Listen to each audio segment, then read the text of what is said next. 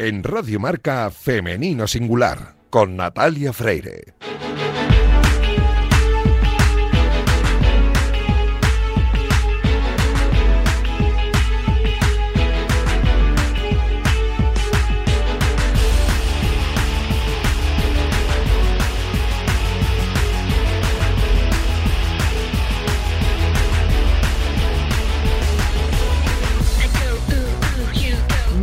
Buenos días y bienvenidos a Femenino Singular, el programa en el que cada sábado nos empeñamos en dar voz y visibilidad a las mujeres que hacen que nuestro deporte sea cada vez más grande. Nos encanta ver triunfar a tanto a hombres como a mujeres, pero permitidnos que en la próxima media hora hablemos solo en Femenino Singular.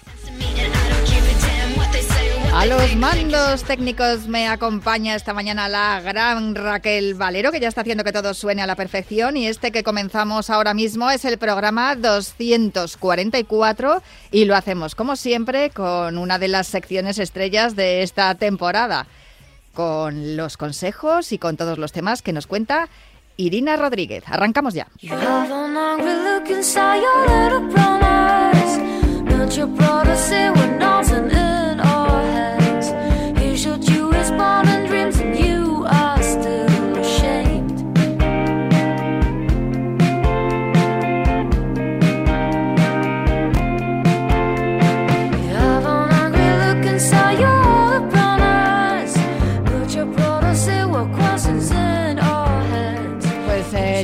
El momento de aprender, porque con ella aprendemos muchísimo y cuando suena la canción de Nuria Graham, eso significa que al otro lado del teléfono está Irina Rodríguez o lo que queda de ella. Irina, ¿cómo estás? bien, bien, aquí estoy, aquí estoy. Perdonar la voz de congestionada, pero bueno, eh, he pasado un mes eh, trabajando en Chile, que ya es casi verano, y ahora que vuelvo aquí con el cambio de clima, la verdad es que me pasa factura, así que bueno, estamos, estamos mejor, estamos mejor que ayer. No, bueno, pues estupendo, eso es bueno, ¿no? Estar siempre mejorando. Eh, hoy mejor que ayer y, peor que mañana. Vamos a ver si mañana estamos mejor. El caso es que la, última vez que hablamos, hablamos de un tema muy interesante que a mí me, gustó muchísimo, ¿no? De los, deportes de, mm, que están más eh, orientados a mujeres que a hombres, que, partiendo de la base, ¿no? De que todos los deportes se pueden practicar tanto por hombres como por mujeres, pero sí que es verdad que las condiciones eh, fisiológicas, biomecánicas y, y, también sociales, en algunos casos, han influido para que haya unos deportes que, que sean más o menos practicados por las mujeres. Hoy vamos a abordar un tema que a mí me parece, y siempre me lo ha parecido interesantísimo, porque digamos que viene a justificar un poco o a, explicar por qué hay algunos deportes en los que las mujeres tienen que practicarlo de manera diferente o sacar partido de otras cosas diferentes. No sé si voy bien encaminada o no. Sí, sí, sí, sí, vas bien, vas bien. Porque vamos a hablar de, del tema hormonal. Hay una cosa que a mí siempre me ha llamado mucho la atención y, es precisamente eso, ¿no? El, mapa hormonal, tanto de hombres como de mujeres, que no es tan diferente al final.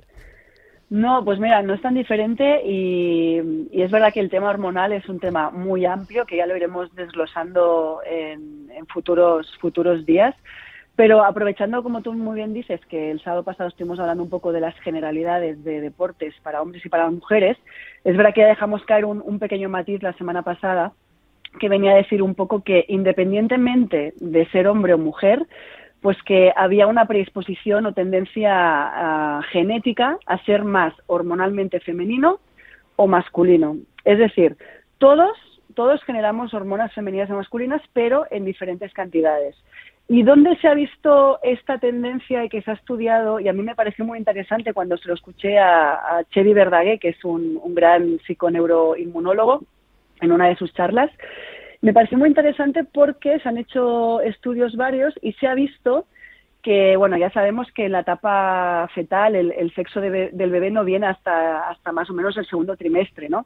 Entonces, es muy importante el primer trimestre de cuando la futura madre está embarazada, de qué, eh, ¿cómo se diría esto? Si está muy expuesta o no a muchos estrógenos, esto va a determinar que el futuro bebé nazca con una tendencia u otra.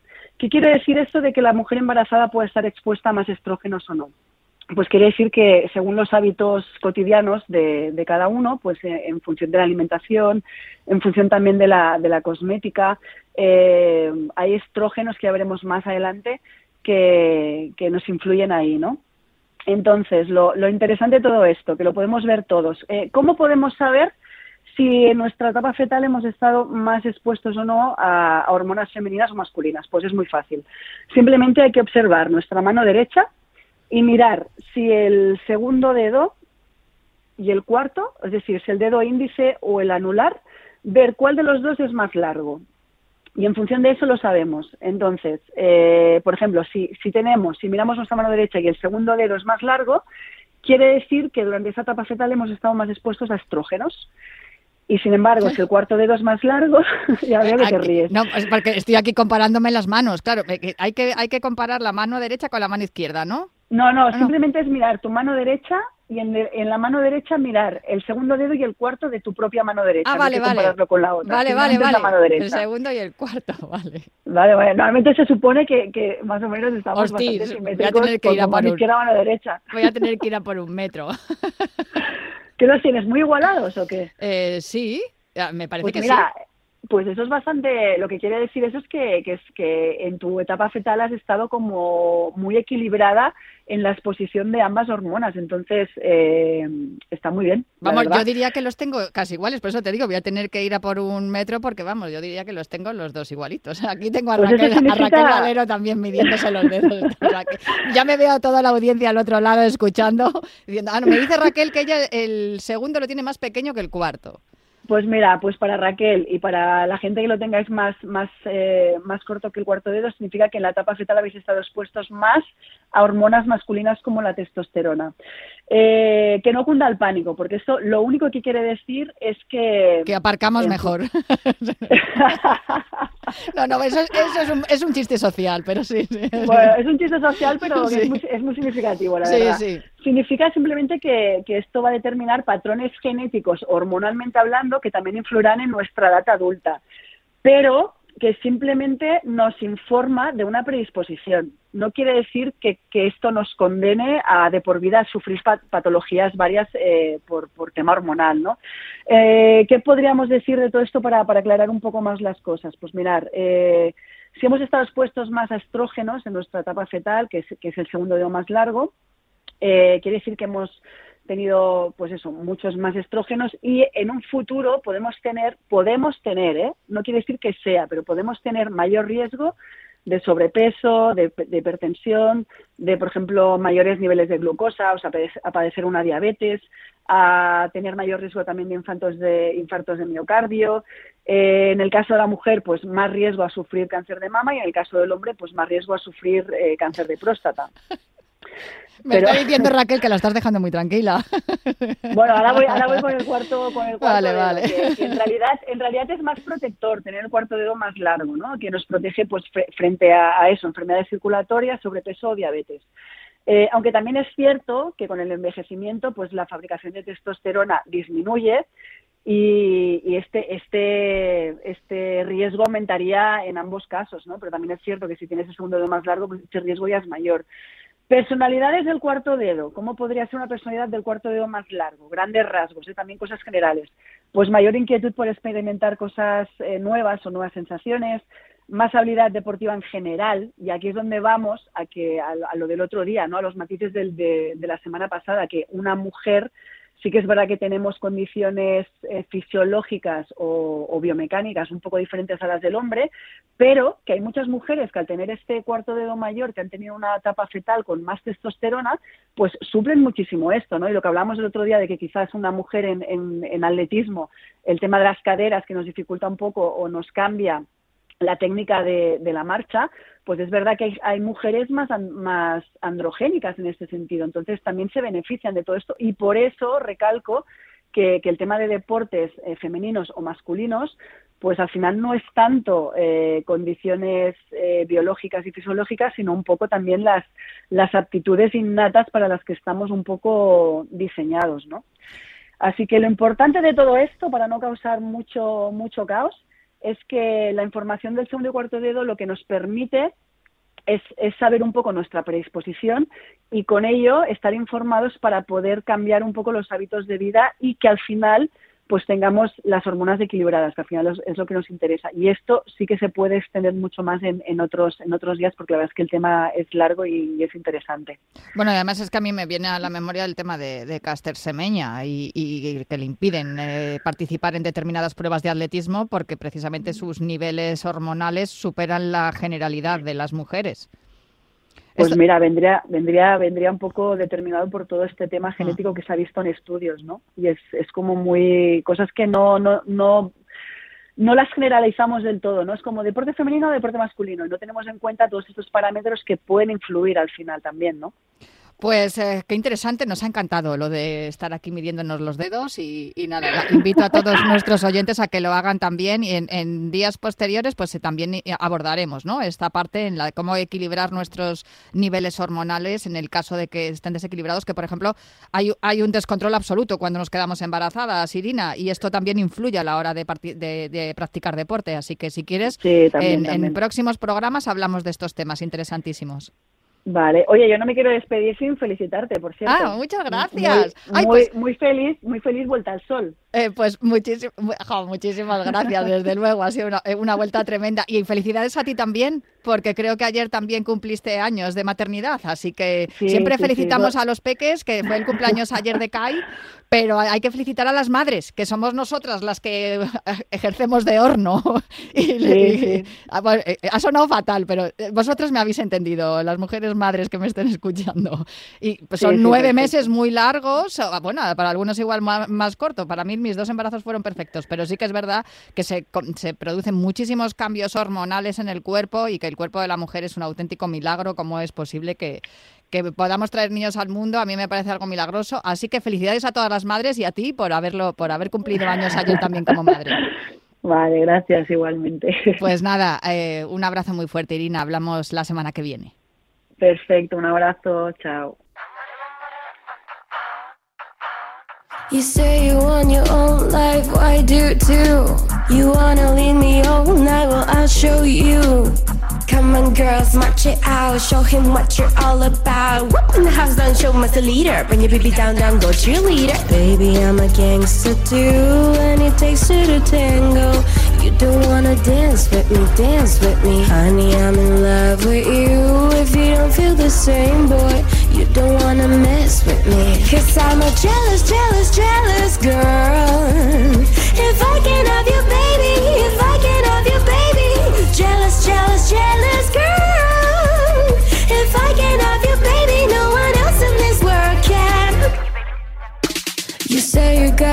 A estas horas está en marcha una nueva jornada de liga en la primera división femenina con un enfrentamiento entre el Fútbol Club Barcelona y el Athletic Club, un partido en el que todas las miradas se dirigen hacia nuestra flamante balón de oro Alexia Putellas.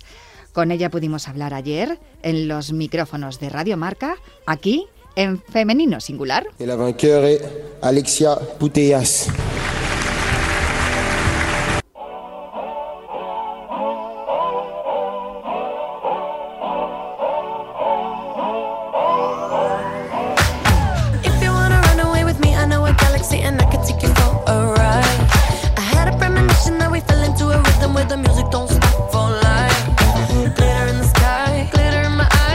El Fútbol Club Barcelona levantó la Champions, no solo se ganó un título continental por primera vez en la historia, sino que se rompió una constante que se repetía sobre la Liga Española, que tenía buenos equipos, pero que no eran competitivos fuera de España.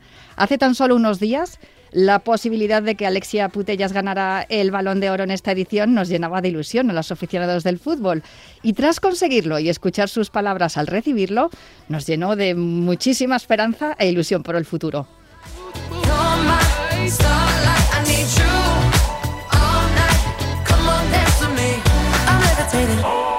Alexia Putellas, muchas felicidades. Muchas gracias. Oye, de fondo está sonando Levitating de Dua Lipa, que creo que es una canción que te gusta mucho. No sé si tiene que ver con tu estado actual, porque después de todo lo que has vivido este año debes estar levitando. Bueno, eh, la verdad que sí que estoy muy feliz y, y bueno, Dua Lipa sí que es una cantante que me gusta. Oye, ¿a ti no te gustan mucho los focos ni las entrevistas? Así que la primera pregunta que te quiero hacer es si estamos siendo muy pesados los periodistas estos días. Bueno, un poco, un poquito, solo un poco, solo un poco. Oye, el Balón de Oro es un premio individual, pero es innegable que, coloca al fútbol español en el centro de, la atención a nivel mundial. Sí, eh, al final es una oportunidad de, visibilidad. Yo creo que, esto va a marcar un antes y un después y, y bueno, eso es lo que me hace feliz. Antes de ganar el trofeo, ya eras un referente. La prueba es que desde hace un par de años, no sé si tú te has dado cuenta, pero yo que sí, que soy asidua a las gradas de los estadios, veo muchas camisetas en los campos de fútbol con nombres de, futbolistas, de mujeres futbolistas a la espalda. Como en el nombre de Alexia he visto unas cuantas, la verdad. Tú además eh, participas en campañas publicitarias y eres imagen del Fútbol Club Barcelona. No sé si todo esto eh, mm, lo tomas como parte del juego, si es una responsabilidad, te sientes orgullosa de ello, no sé cómo, cómo lo estás llevando, porque claro, eres deportista, pero alrededor del deporte hay otras muchas cosas, ¿no? Bueno, lo tomo al final como, como algo que, que lleva, conlleva esta profesión, ¿no? Es, es la consecuencia de, de estar en un gran club, de tener éxito, de conseguir victorias y al final pues con mucha naturalidad, la verdad. Pues eh, y que se agradece además que seas muy natural, porque eso es un poco también lo que se busca para poder empatizar, ¿no? Para que las niñas que te vean, pues que quieran ser como tú. Hablando de los aficionados, ¿no?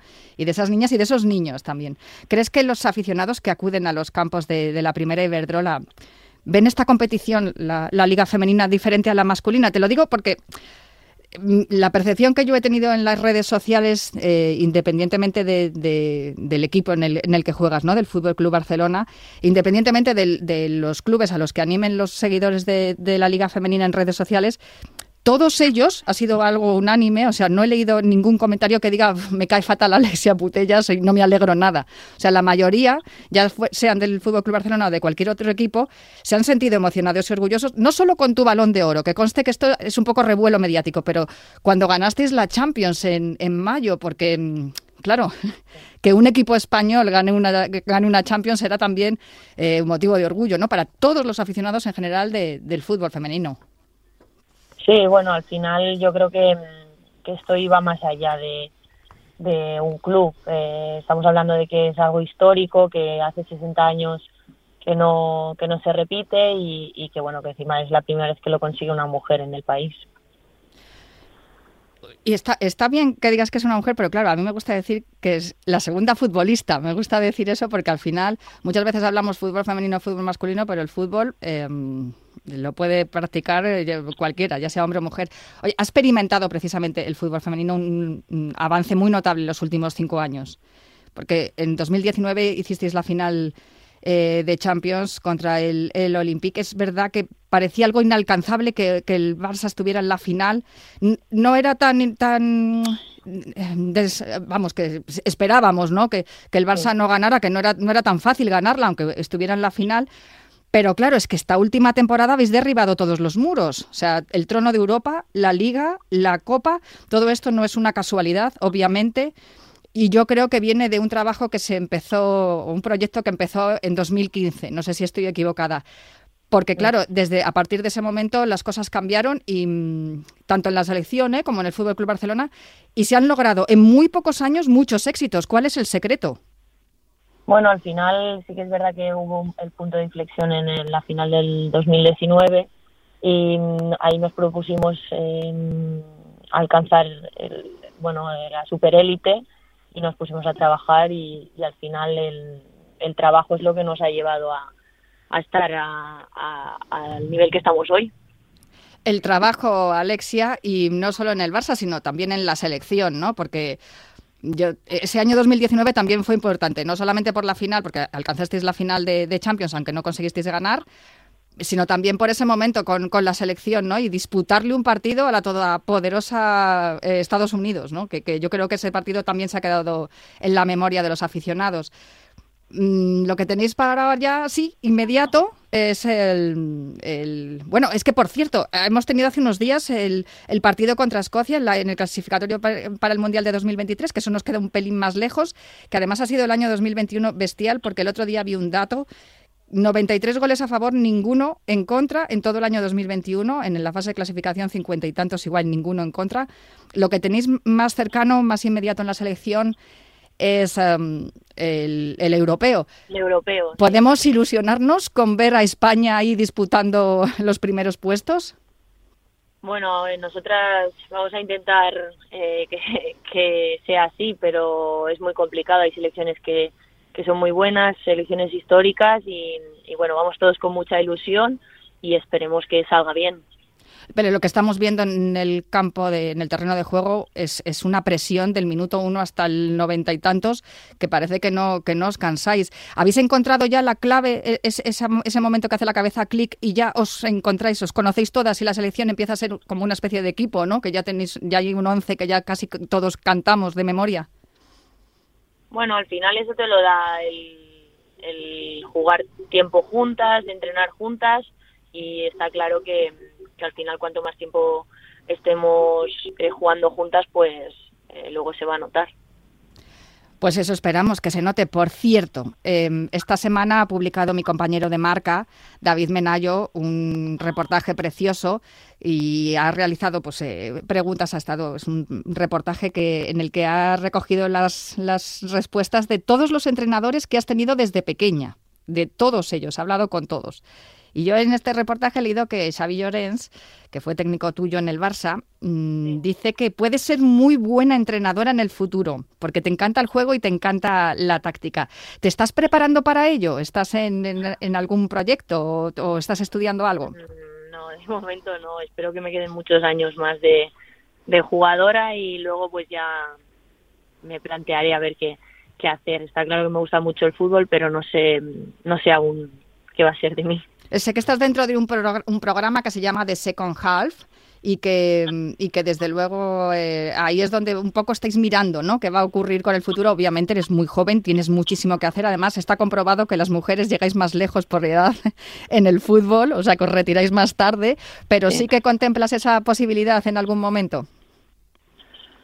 Bueno, sí, al final cursos como el de Second Half te ayudan mucho porque eh, tú piensas que nosotras estamos 24 horas, 7 días a la semana en el fútbol y hay cosas pues que, mm, que se te escapan, ¿no? Entonces está muy bien que, que de Second Half pues te ayuden en, en temas que son útiles para el día a día.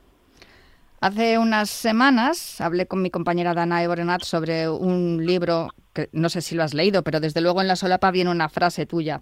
El libro es No las llames chicas, llámalas futbolistas. Una de las conclusiones a las que llegamos mientras que estuvimos hablando es que las diferencias entre la categoría femenina y masculina del fútbol es enorme comparada con la que hay entre otros deportes como balonmano, baloncesto. Quiero decir, que em, obviamente las mujeres pues tenemos menos difusión, menos visibilidad, en los medios de comunicación y, menos acceso a premios, becas y tal, aunque eh, eso ya se está, se está resolviendo a través del Consejo Superior de Deportes y tal, pero sí que es verdad que la diferencia que hay entre el masculino y el femenino es enorme. A ver, em, necesitamos la profesionalización, obviamente, después de la firma del convenio eh, hace ya casi dos años. No sé si habéis notado vosotras que ha cambiado algo o solamente lo notáis las que estáis en clubes que tienen esa, mm, eh, ese organigrama o no, esa estructura que sí que permite que trabajéis como profesionales y tengáis unos derechos pues que en los otros clubes no hay. A ver, em, yo es que al final estoy en una estructura profesional desde hace muchos años porque el club eh, quiso crearla, ¿no? Entonces em, es complicado que te hable de si se han mejorado las cosas o no porque llevo mucho tiempo en esta estructura profesional. Está claro que lo ideal sería que todas las jugadoras de la liga pudieran eh, vivir esto también. Se ha hablado mucho del balón de oro masculino. Claro, solo llevamos tres ediciones del femenino, Alexia. Es que en realidad mm, estamos eh, empezando, pero sí que es verdad que lo pudimos ver en la ceremonia, en, la, en la entrega, Mm, que, se os dedicó al mismo tiempo ¿no? a las mujeres futbolistas que a los hombres. Con lo cual, los pasos que se están dando yo creo que son bastante grandes en el poco tiempo que, llevamos. Y se habla mucho de los sueldos, ¿no? ¿Cuánto cobra Alexia y cuánto cobra Messi? En realidad no se pretende, ¿no? Desde el fútbol femenino ganar lo mismo que ganan los hombres ni nada. Simplemente pues poder tener las mismas herramientas y recursos que tienen ellos. En tu caso ya lo tienes, pero ¿qué es lo que ¿Qué, es lo que nos falta para poder, para que esa desigualdad que hay tan grande sea cada vez menor? Bueno, al final eh, es cuestión de tiempo. Poco a poco, eh, tú piensas que el femenino empezó relativamente eh, hace poco y el masculino lleva muchísimos años en la élite. Entonces, yo creo que falta tiempo, que se consoliden estructuras profesionales y, y al final a partir de ahí va a ir creciendo todo. Yo sé que a ti ya te, conoce la gente desde hace muchos años, porque bueno, pues las veces que, yo te lo digo porque las veces que has visitado Madrid a jugar contra equipos madrileños, pues yo he acudido a los estadios y mi hija, por ejemplo, que, que ahora mismo tiene 15 años, sabía perfectamente quiénes eran las futbolistas. ¿Tú crees que mm, eh, estamos ya en ese momento en el que se deja de decir que bien juega la número 11 y se empieza a decir quiero ser como Alexia Putellas? Pues eh, no sé, eso eh, yo creo que al final es cuestión de, las retransmisiones y de la visibilidad que haya, pero, yo creo que sí, que, estamos en, en, ese momento de que se ha dado ya un paso más y, nada, eh, espero que esto siga así. Desde luego, yo te puedo decir que he visto eso, a muchos hombres, bueno, muchos, algunos hombres con eh, la camiseta de Alexia Putellas, igual que muchas niñas llevan camisetas de, de Messi o de Pedri o, o, de quien sea, pues eh, hay también muchos hombres que llevan el, el nombre en la espalda pues de, de, de Alexia, de Meseguer, de Aitana. Me quería despedir porque sé que tienes muchísimos compromisos y te agradezco sí, muchísimo que me hayas atendido con una frase preciosa que, que dijiste justo después de después de, de, ganar la Champions. Esto acaba de empezar. Pues muchísimas gracias, Alexia Putellas, por atendernos aquí en Femenino Singular. Y yo me quedo con esa frase, esto acaba de empezar. Espero poder volver a entrevistarte muchas veces, por muchos éxitos y por muchas razones, porque eso significará que el fútbol femenino sigue en ascenso y que las mujeres futbolistas, pues cada vez estáis más en los medios y, y podemos eh, reconoceros y, y, también pues eh, admiraros, ¿no? Y que os convirtáis en, en referentes para todos los niños y niñas. Vale, muchas gracias. Que vea bien. Igualmente, un abrazo fuerte.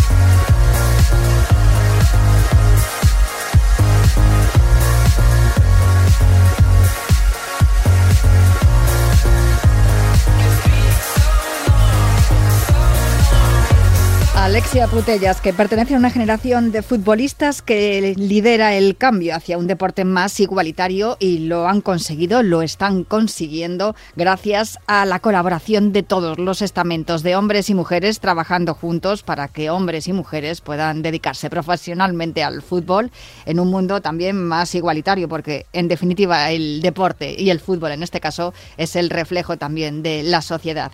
Me quedo con esa frase que dijo nada más ganar la Champions, que acabamos de, de decir. Esto acaba de empezar. Y con otra más, la que, la que aparece en el libro de, de Dana Boronat, Nuestra valentía y esfuerzo nos han traído hasta aquí. Tu apoyo y respeto nos harán imparables. Con esa frase de Alexia Putellas me quedo y con la otra esto acaba de empezar, aunque esto acaba de terminar. Hasta aquí llega femenino singular. Yo os dejo con una apasionante jornada de fútbol aquí también en Radio Marca, pero prometo volver el próximo sábado para seguir hablando en femenino singular.